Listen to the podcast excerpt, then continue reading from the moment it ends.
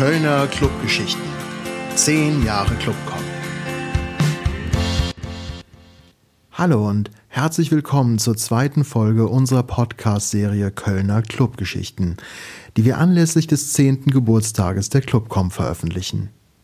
Die Clubcom, das ist der Verband der Kölner Clubs und Veranstalterinnen.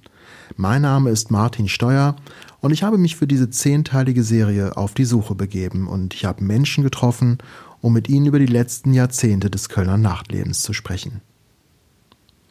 Diese zweite Episode der Kölner Clubgeschichten erscheint im November 2020, in einer Zeit, in der wir uns in einem zweiten Lockdown der Corona-Krise befinden, in einem Lockdown Light, wie er genannt wird, der für unsere Branche allerdings alles andere als leicht ist.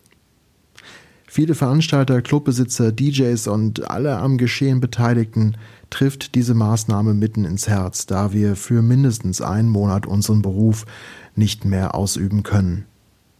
Einige trifft das weniger hart, weil sie sowieso seit März 2020 geschlossen haben und nicht mit einer Wiederaufnahme des Betriebs vor nächsten Jahr rechnen konnten. Schließlich sollten volle Konzerte und verschwitzte Veranstaltungen, auf denen Menschen miteinander tanzen und feiern und sich küssen, wo Musik zelebriert wird, wo man abgeht zu einer Lieblingsband auf der Bühne, die sollten in dieser Pandemiephase sicher nicht stattfinden, weil eine Infektionsgefahr viel zu groß wäre. Darüber sind wir uns vollends bewusst. Auf der anderen Seite haben viele unserer Mitglieder in den letzten Monaten Hygienekonzepte entwickelt, die das Infektionsgeschehen entsprechend eindämmen konnten und auch diese Läden müssen jetzt wieder zumachen. Ein Konsens darüber, wie weit diese Maßnahmen richtig sind oder nicht, der existiert auch unter uns bei weitem nicht mehr. Fest steht, dass wir auch als Clubcom sagen, dass der Lockdown zu diesem Zeitpunkt richtig und sinnvoll ist, zumal auch längst in unseren eigenen Reihen mittlerweile Krankheitsfälle aufgetreten sind, die wir hautnah erleben und an denen wir festmachen können, dass dieser Virus ein übler Zeitgenosse ist, der ausgerottet werden muss. Wir wollen weiterhin verantwortungsvoll agieren und uns solidarisch mit der Gesellschaft zeigen, keine Frage. Vielmehr möchten wir uns zu diesem Thema hier auch gar nicht äußern. Wir wollen und müssen überleben. Wir müssen diese Kultur erhalten. Darüber wiederum herrscht Konsens denn Kultur ist kein Luxusgut und nicht verzichtbar. Um sie zu erhalten, brauchen wir finanzielle Unterstützung und die sind auch weiterhin angedacht seitens der Stadt Köln, seitens der Länder und des Bundes. Dabei müssen alle Akteure der Branche in den Blick genommen werden, insbesondere die Kleinen, bis hin zu allen Menschen, die in dieser Szene tätig sind. Jede Barkeeperin, jede Ton- und Lichttechnikerin, jede Stagehand. Was wir bei Kölner Clubgeschichten hier tun können, ist von diesen Menschen zu erzählen. Von dem, was sie ausmacht, was sie für Köln erschaffen haben, wie sie leben, lieben und feiern. Und damit öffnen wir wieder einen Vorhang für Episode 2. Leben in der Bar.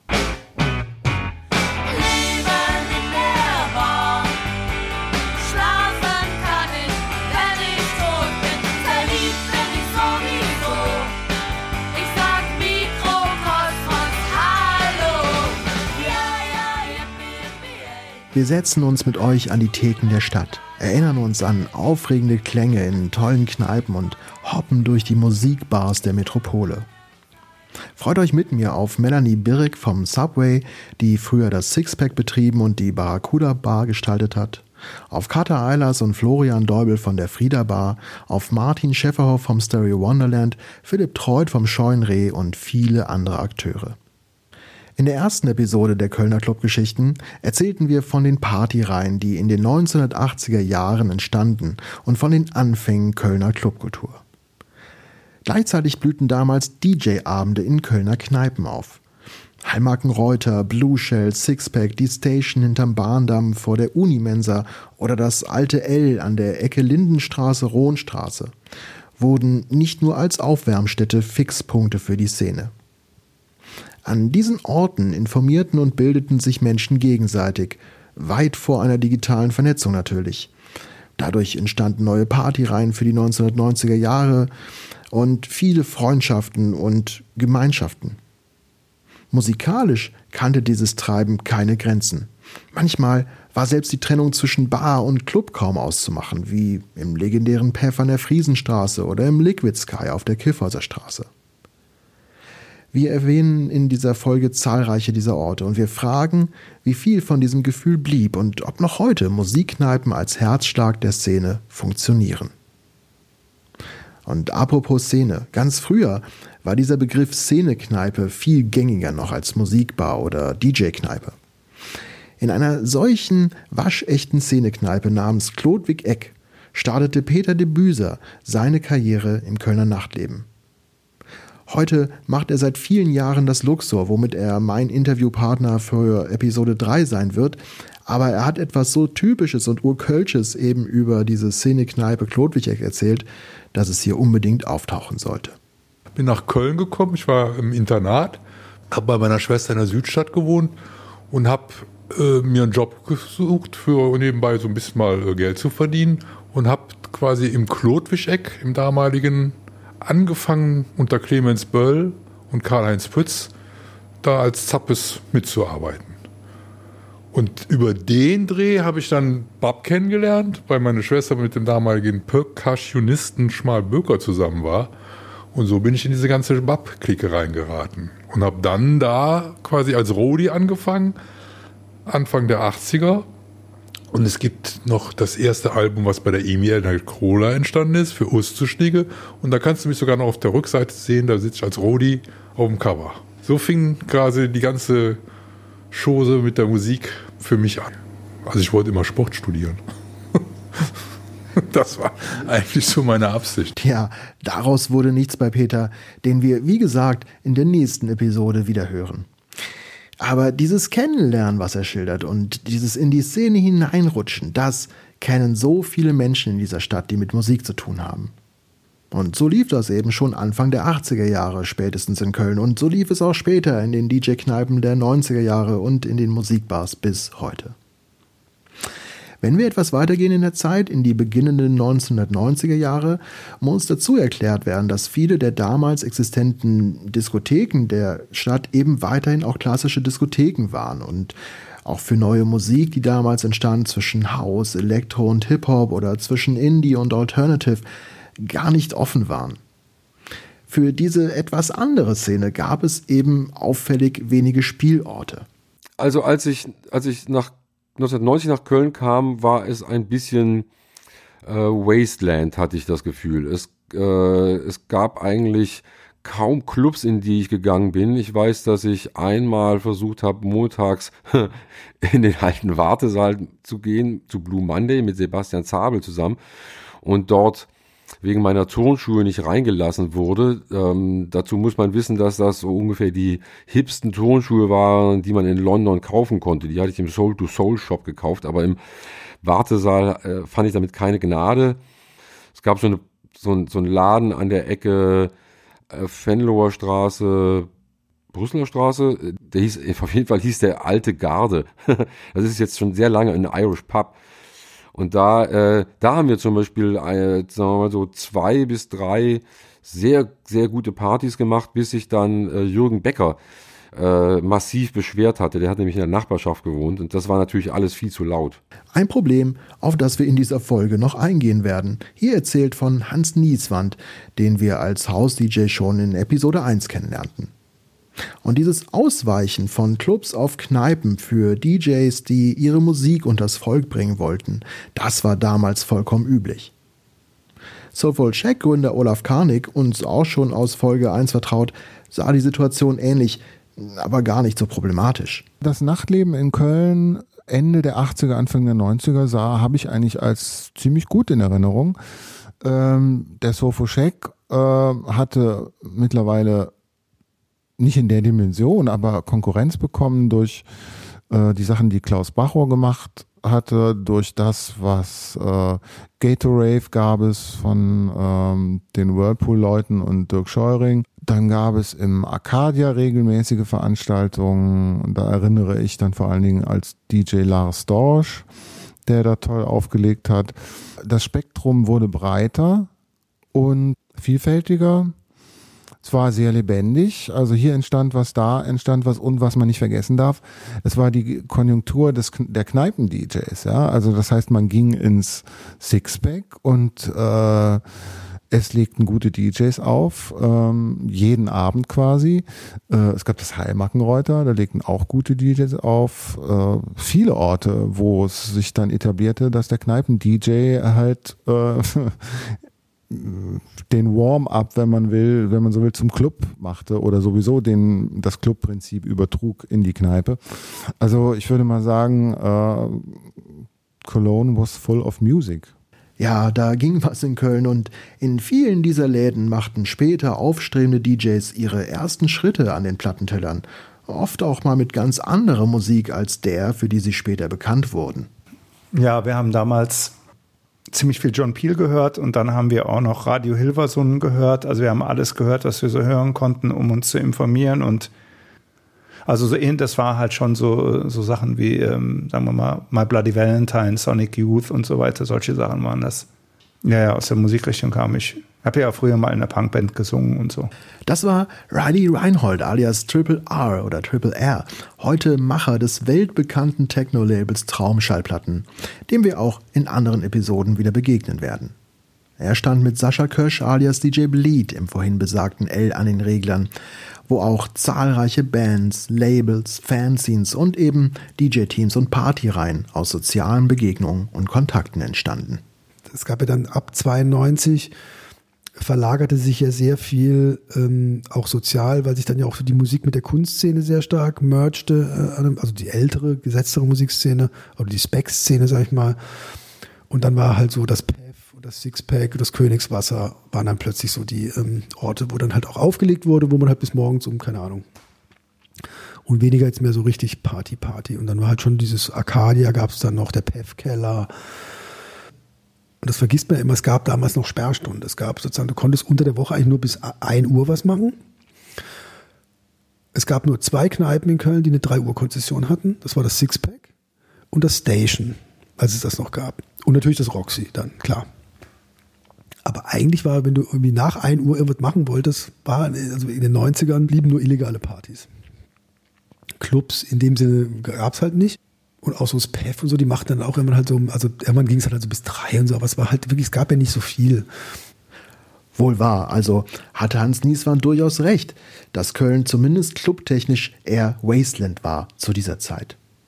Das konnte uns hier gerade Ralf Christoph bestätigen, der schon in den 1990er Jahren als DJ und Eventmacher unterwegs war und heutzutage als CO-Pop-Chef immer noch aktiv ist.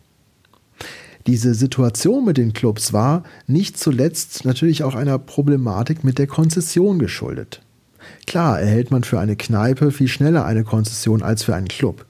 Ein DJ darf dann aber in einer Kneipe oder auch Musikbar eigentlich gar nicht auflegen, denn ein DJ animiert zum Tanz.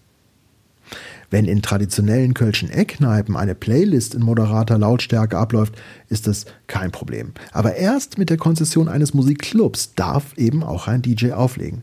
Dann darf auch gleich eine Band auftreten. Diese Konzession zu erhalten ist aber gar nicht so leicht. Das kommt zum Beispiel darauf an, ob das Etablissement in einem Wohn- oder Mischgebiet liegt und so weiter und so fort. Auf diese Feinheiten wollen wir hier gar nicht genauer eingehen, dann hätten wir die Stunde schon gefüllt. Gerade das war damals noch sehr viel problematischer als heute und entsprechend groß sind auch diese Probleme mit den Nachbarn, die daraus folgen, heute genauso wie vor 30 Jahren. Und das sind auch nicht die einzigen Probleme, die so eine Kneipe oder Bar mit sich bringen kann. Und doch wurden in Köln seit den 1990er Jahren immer mehr Läden geöffnet. Manch Betreiber kommt halt auch fast zwangsweise zu seinem Glück. Ich weiß noch, als hier die ganzen Krisen waren mit, mit, äh, mit den Rockern und allem Möglichen, da habe ich gedacht, ich würde niemals eine Kneipe aufmachen. Was für ein Stress. Und dann Ordnungsamt und so. Das war, stand für mich fest. Aber dann ergibt es sich halt so, dass bei mir auf der Firma eine Abfindungsregelung auf einmal auf den Tisch kam. Die dauerte ein halbes Jahr und für meine 19 Jahre, wie ich da Mitglied, Mitglied war, gearbeitet habe, gab es dann an die etwas über 50.000 Mark. Und da musstest du dich innerhalb von, von einem halben Jahr entscheiden ja, und dann geht es natürlich äh, hier rum. Der Udo, der Besitzer hier von Blue Shell, der war, der war krank damals, ziemlich krank. Der hatte in Lanzarote schon ein, ein zweites Standbein. Ja, und so hat sich das auf einmal ergeben und das passte halt sehr gut zusammen. Und das fand ich halt ganz gut, weil die Konstellation, da kannst du dann wirklich, ich hatte ja schon die Rente durch. Mit 33 normalerweise, meine, alle meine Verwandten, meine, meine Mutter, und die haben gesagt, bist du bekloppt, wie kannst du denn deinen festen Job, du bist schon 19 Jahre da und jetzt äh, willst du da in Köln dann Kaschem machen. Erzählt hier Rolf Kiste nicht aus dem Blue Shell. Bist du denn bekloppt? Ja, da war er sicher in seinem Job als Elektriker und dann muss der Junge alles auf eine andere Karte setzen. Erfreulicherweise sind so viele so bekloppt und machen es einfach. So auch Martin Schäfferhoff, 1965 in Köln geboren, der zusammen mit Frank Steinert, stadtbekannt als Super Steini, gemeinsam seit vielen Jahren das Stereo Wonderland betreibt. Seine Geschichte als DJ beginnt auch im Blue Shell. Ich bin da irgendwann, als Samstagabends mal kein DJ da war, da reingesprungen und dann haben sie mich eine Weile behalten bis ich mich dann mit Udo in die Haare gekriegt habe, weil ich angefangen habe, Fugazi aufzulegen. Das mochte er nicht. Dann hatte sich das erledigt und dann habe ich länger mit einem Mitbewohner von mir, das gibt es auch nicht mehr, im Daneben gearbeitet. Und die hatten ein Doppelkassettendeck. Und da haben wir dann die musikalische Gestaltung der Abends, des Abends eben mit Doppelkassettendecks gemacht. Das heißt, wir hatten zu Hause Tapes aufgenommen, äh, Liste mit Timecode aufgeschrieben und dann immer schön mit den Tape-Decks hin und her gespult, wie die Verrückten. Mit Tape-Decks also die Musik gespult. Die Do-it-yourself-Attitüde der frühen 80er zog sich also noch bis ins 90er Jahrzehnt hinfort. Irre. Hinter der Theke stand Martin auch, spielte in mehreren Bands und war mit den Deaf Indians auch mal gar nicht so erfolglos, ging sogar international auf Tournee. Irgendwann aber hatte er genug vom ganzen Trubel, leitete dann zehn Jahre lang die Comicabteilung beim Taschenverlag hier in Köln und arbeitete als gelernter Schreiner nebenbei immer mal wieder im Kulissenbau. Und an das Ding hier bin ich gekommen, weil ich mit Steini eine Zeit lang ziemlich viel unterwegs war. Und wir immer mal gedacht hatten, ach komm, lass uns doch sowas mal machen, das ist doch bestimmt lustig. Dann hatten wir uns die damalige Furchtbar mal angeguckt, da hatten wir dann aber irgendwie keinen Bock drauf, das war zu teuer und zu blöd. Waren dann in noch zwei anderen Kneipen und irgendwann rief Steini mich an und sagte, das Stereo wäre zu verkaufen. Und dann musste ich ihn erstmal fragen, hört sich super an, wo ist denn das? Wusste ich nämlich nicht, weil ich kannte das hier nur, da hieß das, glaube ich, Ebony and Ivory oder wie auch immer das irgendwann in den 90ern mal hieß. Keine Ahnung, das äh, ist ja 98 vom Dirk Barler als Stereo Wonderland aufgemacht worden, der Laden. Und dann ist der so durch drei Hände gegangen und dann am Ende des Tages eben bei Steini und mir gelandet. Davor war das hier auch ganz früher mal eine Kölschkneipe, eine stinknormale. Da stand der Tresen auch noch hier 90 Grad gedreht. Äh, hier auf der kurzen Seite, hier hinten ist eine Aufwärmküche drin, die haben die benutzt und hier müssen so 10 Sitze, 10, 15 Sitzplätze drin gewesen sein. Darauf ist auch die Lüftung ausgelegt gewesen, was wir beim Rauchen echt gemerkt haben. Das war echt heftig eine Zeit lang, als man hier noch gequalmt hat. Du kamst hier rein und hast ja nichts mehr gesehen. Also wirklich nichts mehr gesehen. Und dann haben wir das, glaube ich, so drei Jahre noch mit Daniel zusammen gemacht und die Konzession umgeschrieben müssten wir so 2,6, 2,7 um den Dreh, glaube ich. Ab da habe ich die Konzession und habe aber auch immer Buchhaltung und die ganzen Angestellten, das lief immer auf mich und hatten halt so mit Steini einen, ja, da gibt es eigentlich kein geregeltes, wirkliches Verhältnis. Fakt ist natürlich, irgendwie Steini gehört, auch die, wir haben es zusammen gekauft damals. Wir hatten am Anfang mal den Deal, dass nur die Arbeit hinterm Tresen bezahlt wird und vor dem Tresen, sprich so renovieren und machen und tun nicht. Das hat dann zu reichlich Diskussionen geführt, als ich dann ständig hier den Pinsel geschwungen habe und den Hausmeister gemacht habe. Wir haben auch den Tresen selber neu gebaut und so ein Kram und Steini immer nur zum Begutachten kam. Da gab es immer so das ein oder andere Gespräch zwischendrin, dass das so jetzt nicht weitergehen könne. Aber da haben wir uns am Ende auch immer geeinigt. Also wir haben uns gehasst und geliebt. Das ist echt irre. Das sind ja auch schon mittlerweile 15, 16 Jahre oder so, die wir den Spaß hier machen. Ein Spaß. Das sollte das Stereo Wonderland auch immer sein. Nicht nur für die Gäste. Und das merkte man auch immer wieder und an jedem einzelnen Abend hier. Und vielleicht war es sogar das Erfolgsrezept für diesen Laden. Und auch, dass der Betrieb für Steini und Martin eben nicht zum Hauptberuf werden sollte. Wir haben beide gesagt, ach komm, ey, das ist lustig, das ist nett, hier ist nicht so viel los. Äh, können wir so ein bisschen machen, was wir wollen. Köln war Elektrohochburg in der Zeit. Ähm, und klar war nur, Steini hatte einen anderen Job, ich habe auch einen anderen Job, von dem ich leben kann. Und da war immer klar, dass wir beide gesagt haben, ähm, solange wir hier kein Geld verlieren, können wir ja machen, was wir wollen, das ist vollkommen okay. Und auch mit den Konzerten, das kam ja auch eigentlich dann später erst. Am Anfang war das irgendwie Auflegen, dann haben wir angefangen, Fußball zu zeigen, irgendwann die, die ersten EMs 2-4. Da hatten wir hier richtigen, da bin ich noch nach, boah, wo war das? Irgendwo aufs Land gefahren, habe Rollrasen geholt, dann hatten wir echten Rasen hier im Laden liegen. haben da irgendwie noch so kleine Tribüne hingebaut. Und die Konzerte kamen dann irgendwann später mal. Und das fing dann, das, da ging dann auch viel über ähm, Steinis Kontakte zur Musikindustrie einfach nachher, dass da Zeug kam. Dann viel über Bekannte aus dem Laden, die hier waren. Also hier waren eh schon immer relativ viele Musiker unterwegs eine Zeit lang. Da ist relativ viel hergekommen und für mich ist das einfach, ich habe hier so viele Leute kennengelernt, die ich in meinem Leben sonst so nie kennengelernt hätte. Ne, weil du kommst halt hier rein in ein fremdes Wohnzimmer, die hatten schon ein Stammpublikum von 50, 60 Mann, was so mal mehr, mal minder hier war. Und dann kamen irgendwie immer mehr. Das ging dann irgendwie bis Burnbirds hier auf der Bühne gestanden haben, wofür der Laden eigentlich viel zu klein ist. Und dann haben wir irgendwann Steffi losgeschickt, als Pete Doherty in der Stadt war. Und haben den Tourmanager belabert, bis Pete Doherty dann irgendwann nachts hier donnerstags nach dem Live-Musical-Konzert aufschlug und nochmal fünf Stücke schrängelte, was extrem witzig war. Und das war irgendwie, äh, da war, haben wir gesagt, da habe ich eine Wette laufen gehabt mit Steini, gesagt, das schaffst du nicht. Die habe ich verloren. Das hat er hingekriegt, richtig. So viel Aufregung, so viel Spaß, so viel Aufreiben. Aber hey, schlafen kann ich, wenn ich tot bin. Das alte Rainer Werner Fassbinder Zitat, das wir vorhin auch schon im Song der Lassie Singers Leben in der Bar gehört haben, das trifft mal gewollt, mal ungewollt auf zahlreiche Szenegastronomen dieser Stadt zu.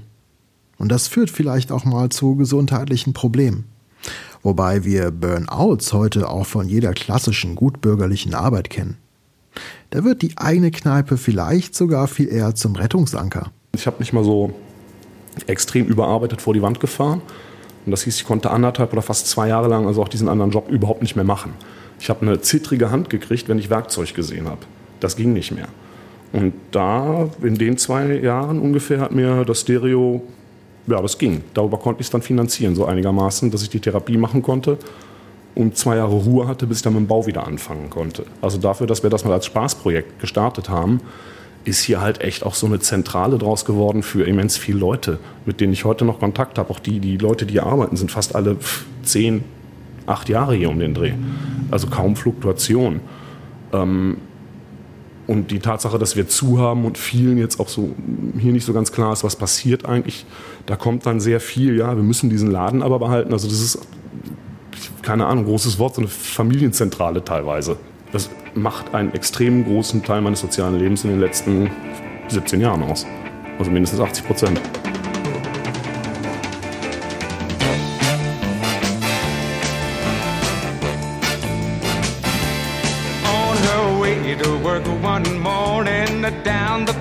alongside the lake.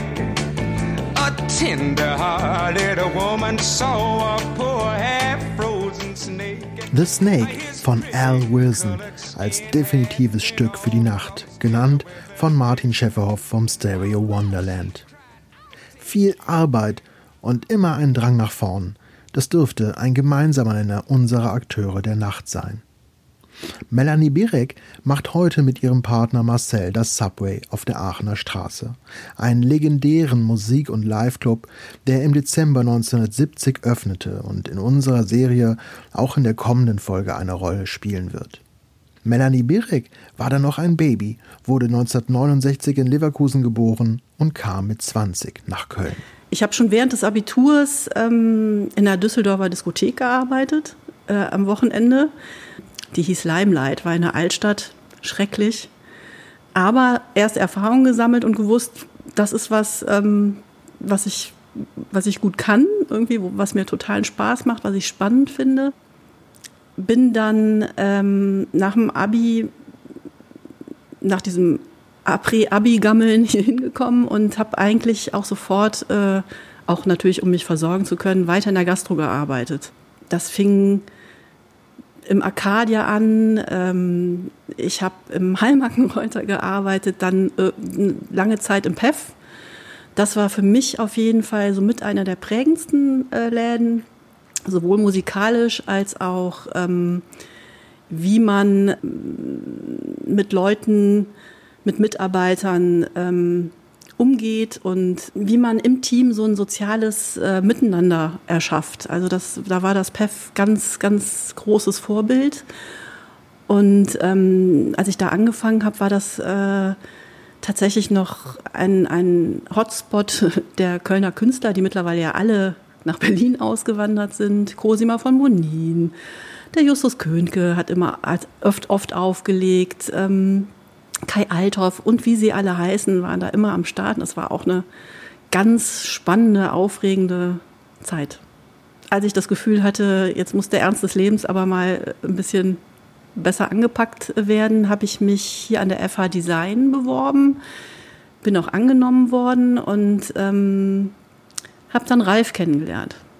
Ja, Ralf betreibt das Sixpack und wir haben dann zusammen als Designstudenten, das war schon eher so Ralfs Projekt, aber ich war mit dabei, ähm, das Barracuda erschaffen. Das war damals eine kroatische Kneipe mit, mit unglaublich schlechten Möbeln und einem Flipper ähm, die von 4 Uhr bis, ich weiß nicht, 22 Uhr auf hatte und wirklich schäbig war. Und ähm, so, das war so der erste Design-Gastro-Auftrag, den wir so hatten.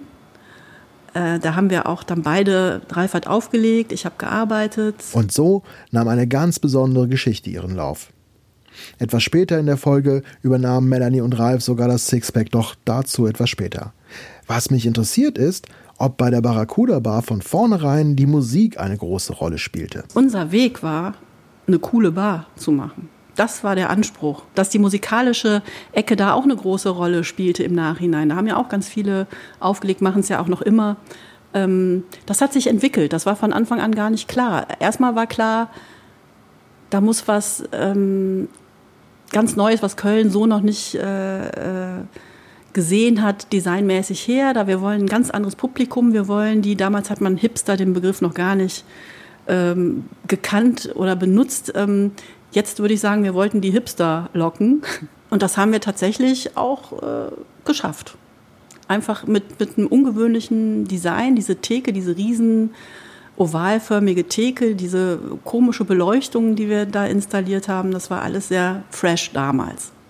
Ich glaube, der Erfolg war, bestand erstens darin, dass es was Neues war, weil damals war es noch nicht so wie in den letzten zehn Jahren, dass permanent was Neues aufpoppte, sondern ähm, das ging sehr langsam voran alles und äh, die Leute waren ganz heiß auf Neueröffnungen.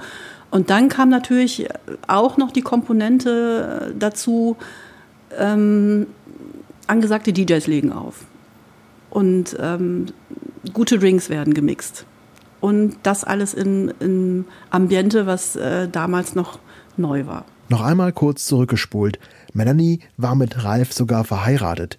Wie arbeitet es sich denn in dieser Szene zusammen? Früher hatte das PEF ja äh, so einen Partykeller und ähm, der war eigentlich ziemlich illegal.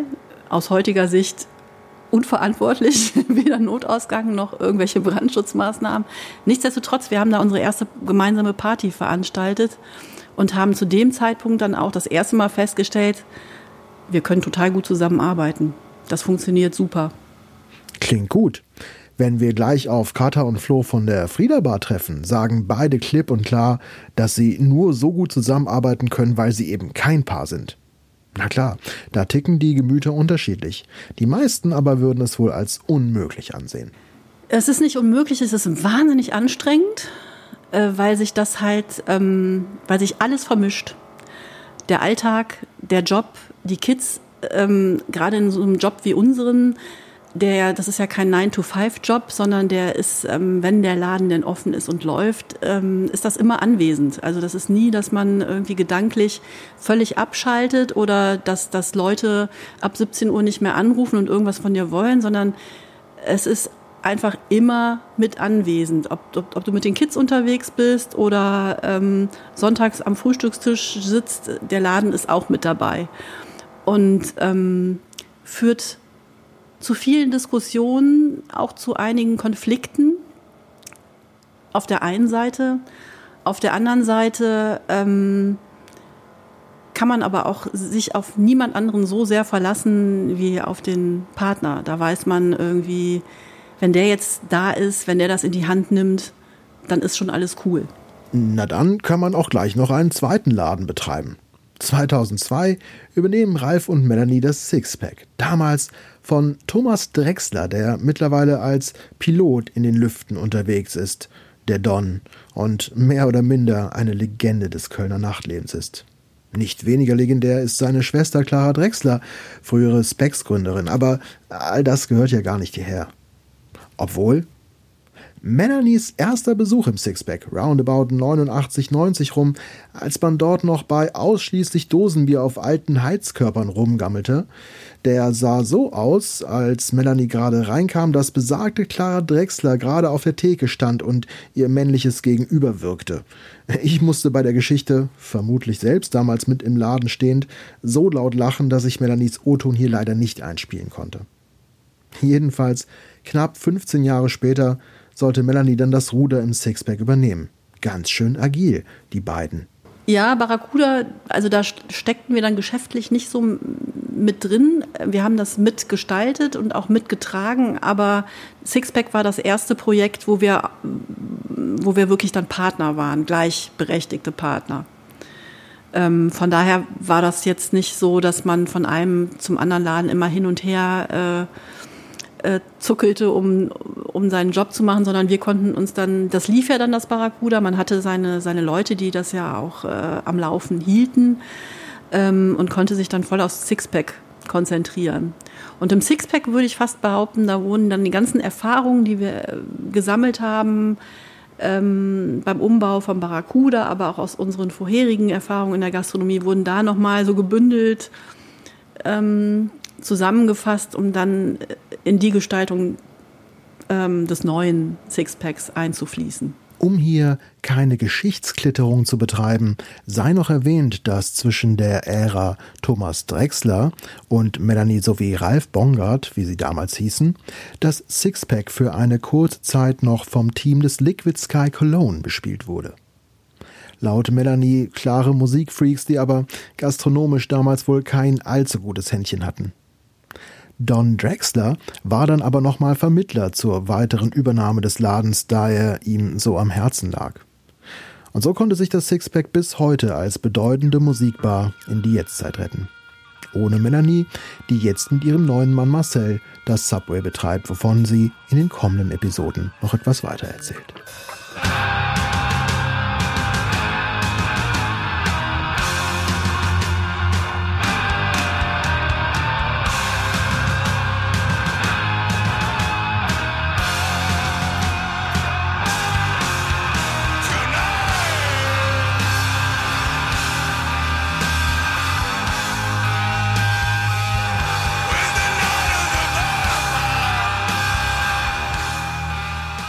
Hintergrund mal ganz andere Sounds.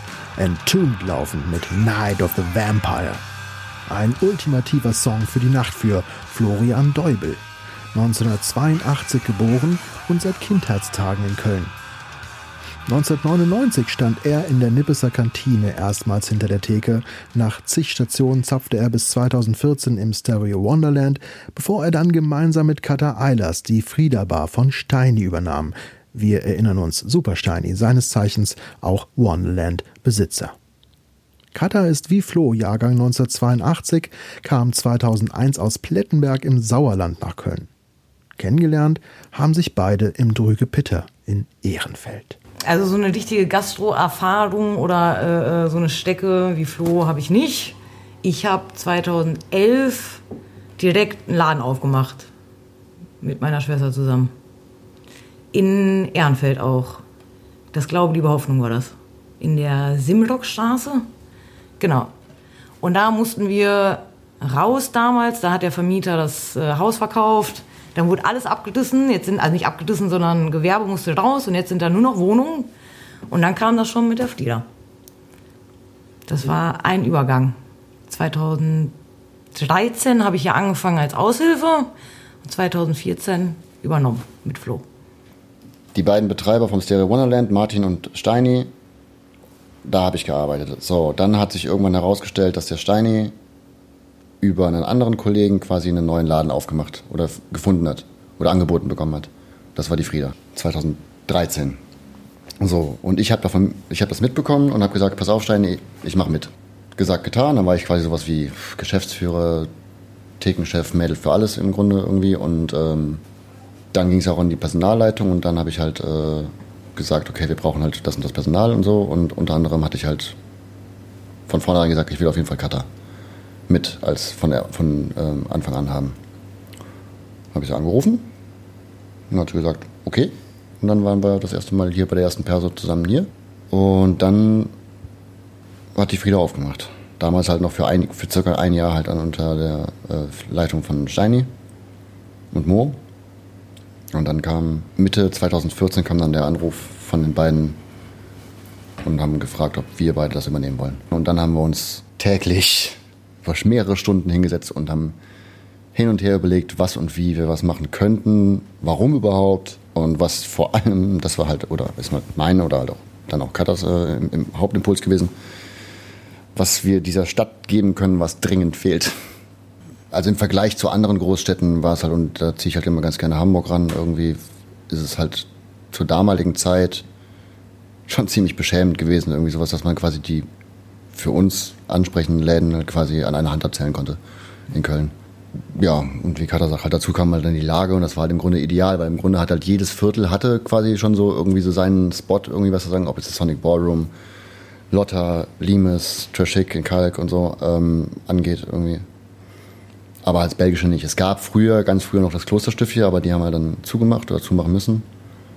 Und ähm, da war dem belgischen Viertel, gab es das nicht. Kein Punk, kein Rock, gar nichts. Ja, auch eine Punkrock- und Metal-Kneipe will geplant sein. Während Flo die Gastronomie im Grunde schon in die Wiege gelegt bekam, hat Katha gerade erst jetzt ihr Studium abgeschlossen und zwar nicht in Sachen Brau- oder Schankwesen. Ich habe halt noch äh, soziale Arbeit studiert ähm, und komme auch aus dem Sozialwesen, seitdem ich 16 bin. Das ist eigentlich so mein Ursprung. Äh, aber das lässt sich sehr gut verbinden in der Gastronomie, muss ich sagen. Hört sich blöd an, ist aber so. Naja, gut, also ich, ich mache ja auch noch Kunst, aber ähm, das ist natürlich brotlos im größtenteils. Ähm, aber hauptsächlich liegt der Fokus schon bei mir in der Gastronomie. Also alles super, möchte ich da so raushören. Das umzusetzen war nicht das Schwierige, aber halt mit dem Stichwort Nachbarschaftsgeplänkel, also mit den Anwohnern, das hat uns so ein bisschen, ja, mal kurz gedämmt, würde ich sagen. Ach ja, da war ja noch was. Aber wir machen nichts falsch. Wir haben, es gibt unfassbar viele Auflagen seitens der Stadt über Bauamt, Stadtverwaltung, Ordnungsamt, alles Mögliche. Und äh, Lärmschutzbestimmungen und ähm, ja, wir haben diverseste Gutachten, wir haben uns um alles gekümmert und uns wurde halt auf mehreren gerichtlichen Ebenen komplett recht gegeben, auch seitens der Stadt. Und ähm, deswegen ist im Grunde eigentlich Ruhe. So viel sei gesagt zu diesem Thema. Holen wir doch noch mal kurz Rolf Kistenich vom Blue Shell ins Gespräch. Der hat dazu auch etwas zu sagen. Die alten Taxifahrer, die sagen heute noch, das ist die Krawallboot, weil die Tische und äh, Stühle hier durch die Luft geflogen sind. Eine die Teddy Boys oder die oder die Rocker oder die Punks, also eine Gruppierung allein hätte ja schon gereicht, dass es äh, Randale gibt, aber da waren halt alle drei. Und deswegen war ja jeden zweiten Tag eine Schlägerei. Was da wohl äh, Anfang der 80er alles hier los gewesen ist. Und deswegen hatten wir sowieso so einen schlechten Ruf.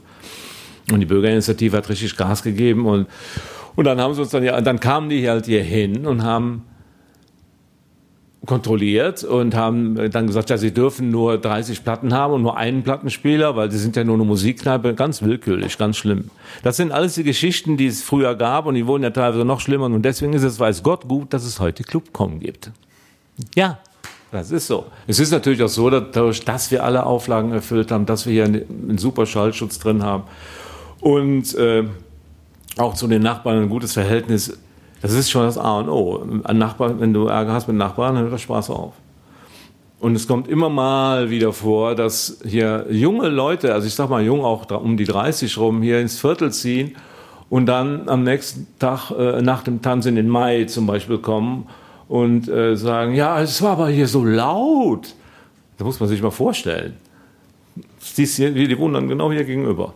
Und ich mache ja noch nicht mal die Lautstärke, sondern die Straße ist ja so laut. Also damals wie heute, ob im Blue Shell oder in der Frieda Bar. Probleme gibt es immer wieder mal, im Übrigen auch bei jeder Art von Musik. Aber in diesen beiden Fällen scheint es schon speziell zu sein. Äh, Wir sind, wir sind halt einfach auch äh, erstmal in, grundsätzlich sind wir erstmal die bösen Punker. So, das ist erstmal die Grund, äh, der, Grundgedanke von Leuten, die ähm, davon nichts, die das nicht kennen, die keine Ahnung davon haben, die Angst vor schwarz gekleideten oder tätowierten Menschen haben. Über durch all die äh, ganzen Jahre halt haben wir mittlerweile ähm, ein unfassbares Standing auch in der in einem Großteil der Nachbarschaft. Also es kommen unfassbar viele Leute hier, Anliegende, die Leute, die hier an der Straße wohnen oder ein paar Häuser weiter, kommen hier hin. Leute, die auch andere Läden hier, andere Geschäfte betreiben und nicht nur eine Gastro. Äh, so, das ist dann auch alles Mögliche. Äh, sind Stammgäste von uns. Also wir, wir sind seit, seit seit sieben Jahren hier irgendwie. Wir kennen sehr viele Leute hier, die wiederum kennen uns und so ist das halt eigentlich eine, eine wunderschöne Symbiose, einfach auf, auf allen Ebenen. Der Mariannenplatz war blau, so viel Bullen waren da. Und Mensch Meier musste heulen, das war wohl das Tränengas. Und er fragte irgendeinen, sag mal, ist hier heute ein Fest? Sowas ähnliches, sagte einer, das Bethanien wird besetzt. Doch die Leute im besetzten Haus riefen, ihr kriegt uns hier nicht raus. Das ist unser Haus. Schmeißt doch endlich mit und fresst und moscht aus Kreuzberg raus. Der Rauchhaus-Song von Ton, Steine, Scherben. Das ist unser Haus, das ist unsere Kneipe. Und das war Katas Lieblingssong für die Nacht. Kommen wir nun im letzten Teil des heutigen Podcasts noch zu einem völlig anderen Thema. Zumindest wechseln wir den Musikstil, wir wechseln die Umgebung, die Ausrichtung der Gastronomie und bleiben doch in einer Musikbar. Philipp Treut wurde 1978 in Münster geboren, wuchs in Iserlohn auf und kam im Jahr 2000 nach Köln zu einer Ausbildung als Mediengestalter. Zunächst im Nebenjob kam Philipp an die Bar. Im Spirits lernte er damals das Mixen von Drinks, machte bei der CO Pop ein Jahrespraktikum, wurde erfolgreicher Eventmacher mit der fünf Jahre andauernden Party- und Ausstellungsreihe Select im Bogen 2, mit der er auch eine Deutschlandtour absolvierte. Ein VWL-Studium brach er ab, machte einen Fachwirt als Eventmanager und eröffnete 2010 die Bar zum Scheuen Reh am Westbahnhof mit seinem Partner Marco Martins, der vorher einer der Macher der Barstadt Venlo war, wo Philipp ebenfalls den Barkeeper gab. Das Scheue Reh war ursprünglich mal das DGB Jugendcafé, hieß dann Westpol und auch mal Westbar. Unter Philipps Leitung wurde es eine echte Institution. 2012 machten Marco und er zusätzlich in der Südstadt die Kneipe im Schnörres auf, zunächst am Standort im Ferkulum und seit 2017 sitzen sie damit in der Dreikönigenstraße. Als sich die beiden vor zehn Jahren für das ehemalige Westpol interessierten, waren die Reaktionen von außen mehr als verhalten. Uns wurde abgeraten, vor zehn Jahren diesen Spot zu bespielen, weil die Brücke ist ja das Ende des belgischen Viertels und alle waren, seid ihr verrückt? Ihr seid voll weit draußen. Das wird nicht laufen. Tatsächlich gab es dann drei, vier Bars, zu denen man immer gegangen ist. Heilmarkenreuter, Barracuda Bar, Sixpack und vielleicht noch zwei andere. Und der Stadtgarten war das Ende tatsächlich. Und der Kölner ist ja sehr faul, immer noch. Und da war der Weg durch die Brücke, war schon so, das ist doch im Off. Da kommt, das ist aber auch tatsächlich so. Hier kommen selten Leute vorbei. Also es ist eher so eine Durchfahrtsstraße Richtung Ehrenfeld oder ins Belgische rein. Hier hat man tatsächlich ja nichts zu tun. Oder man kommt mit, dem Bahn, mit der Bahn hier an. Oder man will nachts wohl ins Gewölbe. Aber hier auf dem Radar, also die Leute sind, gehen schon alle immer bewusst ins Scheuré. Das lässt sich so festhalten, denn der Erfolg gibt Marco und Philipp eindeutig recht. Und das, obwohl Philipp nach seiner ersten Gastro-Karriere in den Nullerjahren schon das Handtuch schmeißen wollte. Tatsächlich war das eher so, dass ich mit Ende 20 innerlich abgeschlossen habe und dachte, okay, ich mache jetzt seit 10, 12 Jahren Gastronomie oder stehe halt aktiv als Barkeeper hinter der Theke und war im Gedanken eigentlich so, auf keinen Fall will ich das weitermachen. Und dann kam aber mein 30. Geburtstag Und der Kuckucksmann tatsächlich stand häufiger vor unserer Tür, weil wir irgendwelche Strafmandate nicht zahlen konnten oder irgendwelche Rechnungen. Und wir kannten, waren schon per Du irgendwann, weil der eigentlich wöchentlich kam. Und dann kam der Marco mit der Idee, ey Philipp, wie sieht's aus? Sollen wir zusammen eine Bar machen? Und das war wirklich so eine Art Notnagel bei mir, wo ich gesagt habe, okay, ich habe keine Kohle, Marco hatte auch gar keine Kohle. Und es war so, okay, eine Bar, damit, wenn man sie selber macht, wenn man sie gut macht, dann kann man damit Geld verdienen. Und so kam das eigentlich. Falls jemand das Wort nicht verstanden hat, der Kuckucksmann stand bei Philipp vor der Tür, also der Gerichtsvollzieher. Und wie macht man das so, ohne einen Cent in der Tasche eine Bar eröffnen? Der Michael Siemer war Vermieter von dem zum Scheuen Reh, genauso wie von dem Gewölbe, was er jetzt mit Heiko Rühl zusammen macht. Und hat uns das praktisch über fünf Jahre mussten wir Betrag X ihm zahlen und wollte aber nicht das Geld sofort haben. Und die Industrie, die Früh zum Beispiel, war als Partner mit drin und dann gibt es ja ein paar andere Industriepartner, genauso wie der Getränkelieferant, die dir in Anführungsstrichen schlechte Darlehen geben über fünf Jahre und haben einfach darin vertraut, in unserem Namen, dass was wir vorher gemacht haben, dass das funktionieren wird. Und von denen haben wir praktisch das Anfangskapital bekommen. Wir hatten gar kein Geld, nicht einen Cent. Zu dem Zeitpunkt vor zehn Jahren gab es vier Partyformate so ungefähr gefühlt. Das war die Like, das war die Total Confusion, das war Select und dann gab es noch ein paar Indie-Partys. Aber die Partyvielfalt oder diese Partyformats Überflut, die es jetzt gerade gibt, die gab es da gar nicht. Man hat sich abgesprochen, mit wer ist wann, an welchem Wochenende, wer steht wo in der Stadtrevue. Wenn man irgendwie Party des Monats war, war die Partyfolge so ungefähr. Ne? War einfach total anders. Und ich glaube, dann halt über die CO-Pop und unsere Vernetzung. Ich glaube, also wir waren halt jetzt nicht unbekannt in der Stadt. Und demnach hat man uns einfach so, wir hatten so Vorschusslorbeeren, glaube ich. Und offenbar genossen die beiden Jungs großes Vertrauen. Philipp hat ja gerade von den damals vorherrschenden Partyformaten der Stadt erzählt, aus einer Zeit kurz bevor in Ehrenfeld mit der Papierfabrik die ganz große Nightlife-Explosion stattfand. Eigentlich hätten Marco und er sich also auch für einen Club interessieren oder entscheiden können. Warum war Ihnen die Form einer Bar so wichtig? In meiner ganzen Barkeeper-Zeit, in der ich selber aktiv gearbeitet habe, war für mich 6 Uhr so ein Limit, worauf, wo ich selber noch Spaß hatte. Und alles nach 6 Uhr war mir eigentlich zu lang. Also die Select-Partys gingen ja auch zum Teil bis 7, 8 Uhr oder 9 Uhr. Das kann man gerne so mit 25, 26 machen, meiner Meinung. Und dann, wenn man so auch viele Partys mitgenommen hat und irgendwie auch ein bisschen älter wird, ist dann auch so eine innere Uhr, die so 6 Uhr einfach für mich den Abend auch beendet, wo man auch dann einfach gerne nach Hause geht. Und genau, und dann diese Arbeitsstunden, die danach und jedes Wochenende dann so, also ich, also ich beneide mein, diese Mitstreiter Clubkult, also diese Besitzer, der beneide ich überhaupt nicht. Also dieses bis 8 Uhr, 9 Uhr morgens ist für mich ein Albtraum. Das sind ja komplett zwei verschiedene Welten. Auf der einen Seite, wie das Gewölbe, buchst du deine Ades, gehst ins Risiko und versuchst ein gutes Programm zu stellen und musst auch wirklich am, am Zeitgeist sein, damit dein Laden funktioniert.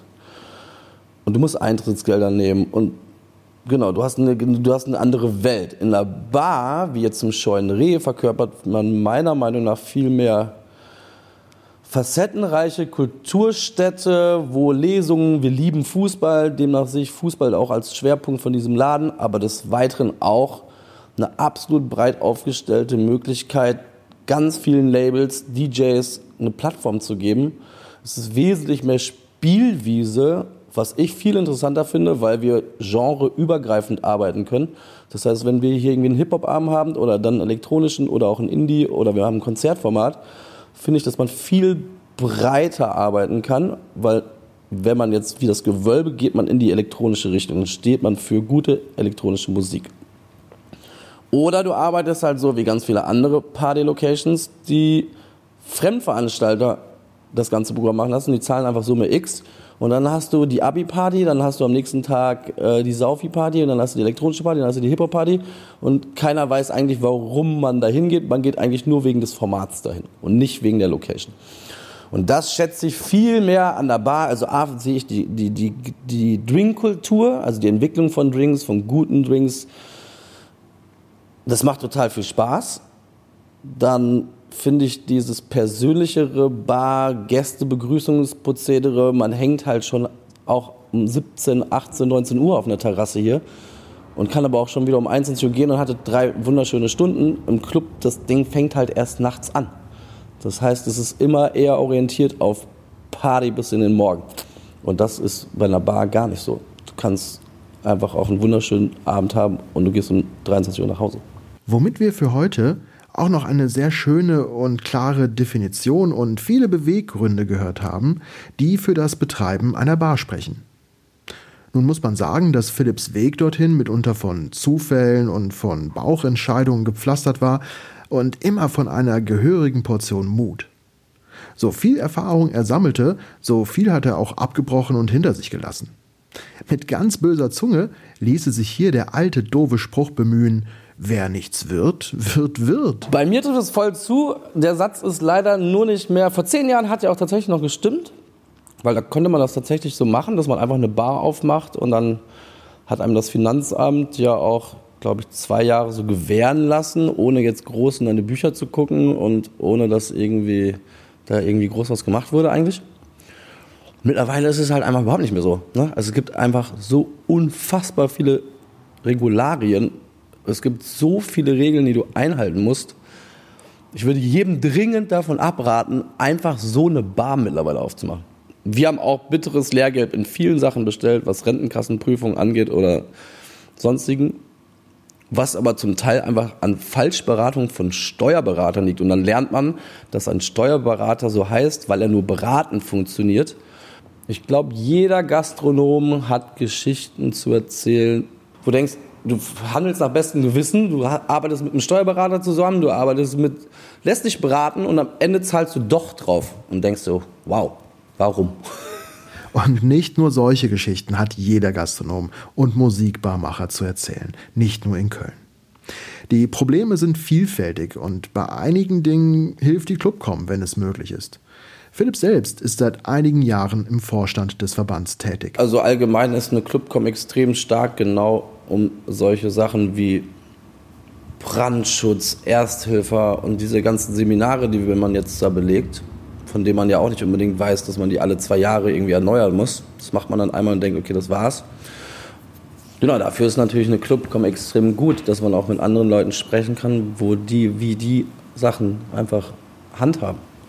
Gemeinsame Erfahrungen sammeln die Mitglieder gerade auch zum jetzigen Zeitpunkt während der Pandemie.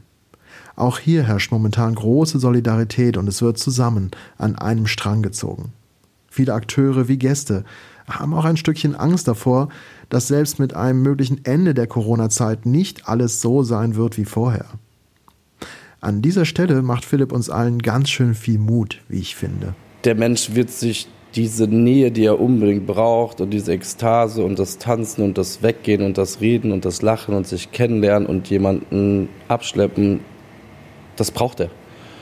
Und ich kann mir einfach nicht vorstellen, dass Corona innerhalb von anderthalb Jahren diese ganzen Dinge so stark verändert, dass sich das Ausgehverhalten ändern wird. Das wird vielleicht anfänglich so sein.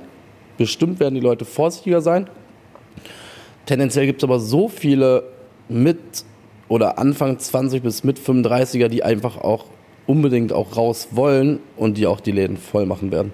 Guck mal, den Anfang 20-Jährigen wurde erstmal alles genommen, auf was du dich extremst gefreut hast. Dein Abi, die Weltreise, dein neuer Job, dein, deine neue Erfahrung. Das wird dir alles genommen. Das willst du unbedingt um jeden Preis nachholen. Und das lässt du dir nicht nehmen, nur weil es eine Pandemie gab, die ein Jahr dauert. Du willst genau dieses Gefühl haben von Eskalation, Ekstase, das Neue. Das ist alles neu für dich. Du willst diese ganzen Läden auch sehen. Du, du kennst es jetzt nur leer oder geschlossen. Du willst die aber voll sehen und du willst es auch fühlen, wie es ist, in so einer Bar zu sein, die pulsiert.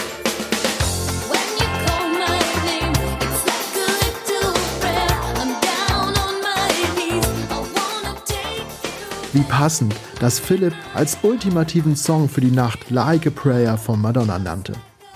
Nähe, Ekstase, weggehen, tanzen, lachen, kennenlernen, abschleppen, das Pulsieren. Mir schoss schon eine Träne ins Auge, als Philipp so erzählte. Und er hat recht, wir werden das alles wieder nachholen und dieses Nachtleben zurückerobern, mit all seinen Gefühlen und mit all diesen Momenten. Portugal the Man. Das, das, das hat Hoffi, die waren ja bei Hoffi auf dem Label vom Underdog. Und Hoffi rief uns irgendwann an und sagt, hör mal, die sind in der Stadt, denen ist langweilig, die wollen spielen. Und dann habe ich gesagt, ja klar, können sie machen. Dann haben wir einen Laden aufgemacht, dann haben wir das bei Facebook rausgehauen. Zehn Minuten später war die Hütte halt ratzenvoll. Das war unglaublich schön. Die haben mit so einer Klangschale gespielt und anderem Kram. Das ging bis nachts um zwölf. Da, da kam die halbe WG noch runter von oben. Also das war schon... Und alle waren hinterher so... Ich weiß nicht, ob du das kennst, so wenn du guckst dich um und alles leuchtet. So alle, alle Leute leuchteten so irgendwie und hatten so ein seliges Grinsen im Gesicht. Alle waren so leicht angesoffen, total, aber so total gut befreundet miteinander und mittendrin turnte Portugal the Man rum, trank irgendwie Bier, erzählte mit den Leuten und alle waren glücklich. Man hat schon viele schöne Möglichkeiten einfach und ähm, ich glaube, das hat da auch ein ganzes Stück weit die Mentalität halt irgendwie äh, spielt eine große Rolle. Die Größe an sich von Köln, irgendwie sowas, weil alles im Grunde fußläufig zu erreichen ist und dass man dadurch halt es dann gar nicht nie weit hat, irgendwie, um von irgendwo hinzukommen. Und diese kurzen Distanzen halt irgendwie so einfach halt äh, ein, ein großes Miteinander ermöglichen einfach halt so, ne? Und dann geht man halt, man fängt im, keine Ahnung, im 2-1 an und geht dann halt irgendwie weiter und landet im Pegel oder in der Scheinbar, die halt wieder was ganz anderes ist und dann kommt man halt irgendwie zum goldenen Schuss und landet und versackt halt in der Frieda. So, das sind einfach so, und man hat halt im Grunde dann fünf verschiedene Welten, äh, da äh, ist er eingelaufen in fünf verschiedene Welten, irgendwie sowas. Und eigentlich ist alles auf seine Art cool und auch hat auch Berechtigung, so einfach da zu sein. So. Und das finde ich halt eigentlich stark in Köln, so wirklich. Früher war es eher so, dass solche äh, Läden, auch Diskos oder Clubs, dass das immer in, in irgendeiner Hand war, wusste man nie genau und dann war da halt, halt nur der richtige DJ da. Mittlerweile, das fing schon mit dem M20 damals an, haben hier in Köln auf jeden Fall normale Jungs von nebenan, die nur Fans sind, wie ich ja auch, äh, haben auf einmal solche Läden, wo sie früher aus dem Dorf hingefahren sind. Und jetzt ist es so, da kann man ja auch Gebäude neu mit dazu nehmen. Das sind ja jetzt, wir sind wie, wie eine große, ja, das ist so ein blöder Spruch Familie, aber auch als der Philipp hier fotografieren kam vom äh, ne, dass man versteht sich hier sofort. Hier gibt's, das glaube ich, ist vielleicht was Besonderes, sowas Hinterhältiges oder sowas, dass man irgendeinem äh, eine volle Bude nicht gönnt oder so. Sowas gibt es ja alles nicht. Was mir immer gefallen hatte, war, wenn wir hier irgendwie mittwochs nachts nach dem Konzert irgendwie die Tür zumachen, abschließen und dann äh, überlegt, irgendwie, ja, fahren wir nach Hause. Morgen ist ja auch schon wieder ein Konzert.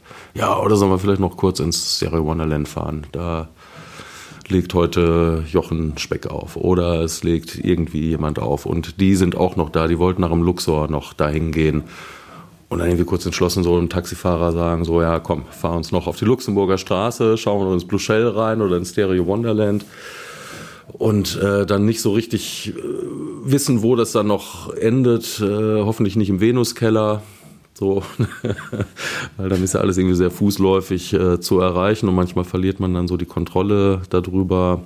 So dieses äh, sehr, sehr, sehr, familiäre dann auch. Also wenn man hier so seine Bezugspunkte in der Stadt dann hat, so dieses schnell vernetzte in Köln, das ist schon, das ist schon toll. Man kommt da auch relativ schnell rein, dass man sich auch als Neuling in der Stadt dann auch wohlfühlen kann. So, es ist in der Clubszene und, und äh, in, den, in den Musikbars eigentlich wirklich eine sehr äh, deutliche Willkommenskultur. Es gibt irgendwie keine übertriebene Coolness, dass Leute sich irgendwie übermäßig produzieren. Das ist in Köln schon wirklich alles so sehr bodenständig und es ist sehr offen dann für Leute, die neu dazukommen. Jan van Wegen war das vom Gebäude 9, der hier nach Rolf vom Blue Shell, nach Flo von der Frieda Bar und Martin vom Stereo Wonderland, der sein Erlebnis mit Portugal the Man schilderte, die hier alle zum Abschluss nochmal besondere Erlebnisse und von Begebenheiten des Kölner Nachtlebens erzählten. Wir haben viele Orte in Köln genannt in dieser Episode Leben in der Bar und viele nicht, bei denen wir uns ausdrücklich entschuldigen möchten. Ihr seid alle großartig, eure Kulturarbeit ist so wichtig für die Menschen da draußen. Gebt nicht auf.